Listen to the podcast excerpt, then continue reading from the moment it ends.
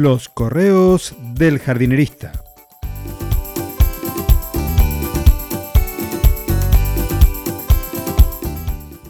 En el episodio de hoy, el bazar chino y todo por dos pesos.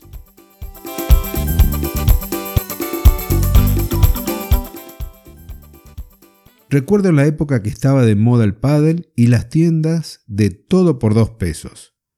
Mi cuñado que vive en España los llamaba bazares chinos. Entrar allí para mí era como un niño entrando a una dulcería o a una juguetería me iba derecho a las herramientas y las bombas de agua para fuentes Feng Shui y otras cosas más.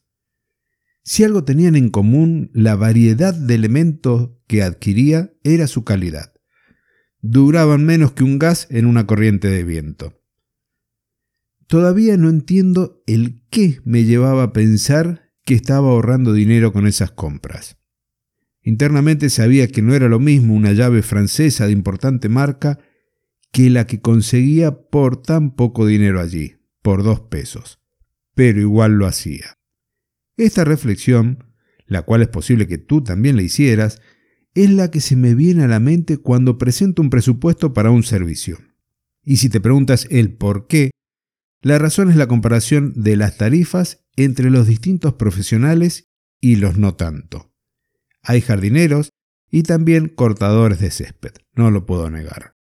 Lo que hace que sea difícil muchas veces es poder transmitir los elementos diferenciales que tenemos. Y al hablar de diferenciales nos referimos a aquellas cosas que haces y que tu competencia no lo hace. Son las cosas que te permiten diferenciarte y que te permiten tener tarifas más altas. Por ejemplo, si el resto se limita a cegar el césped en cada oportunidad y realiza otras tareas solo cuando el cliente se las pide, porque no las había hecho, o no lleva un plan de trabajo, no está atento a las necesidades de las plantas, los ajustes del riego y todo el abanico de cosas que se realizan en un jardín, y tú sí. Entonces, como tienes un gran número de cosas que diferencian tu servicio, avalan que tengas un precio más alto. El secreto estará en cómo comunicarlas y cómo hacer que se noten. Mi padre me decía, no basta con ser, sino parecer y demostrar. Y es una frase con la que puedes reflexionar un buen rato y sacar tus propias conclusiones. Luego me cuentas a qué arribaste. Y para terminar por hoy, te voy a hacer una promesa, la de retomar el tema de los diferenciales de tu empresa y cómo puedes comunicarlos para posicionarte en el mercado que trabajas. Y una última reflexión, si compites por precio, por precio se pierde un cliente.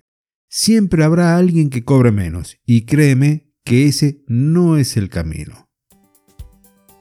Y hasta aquí el correo del jardinerista de hoy.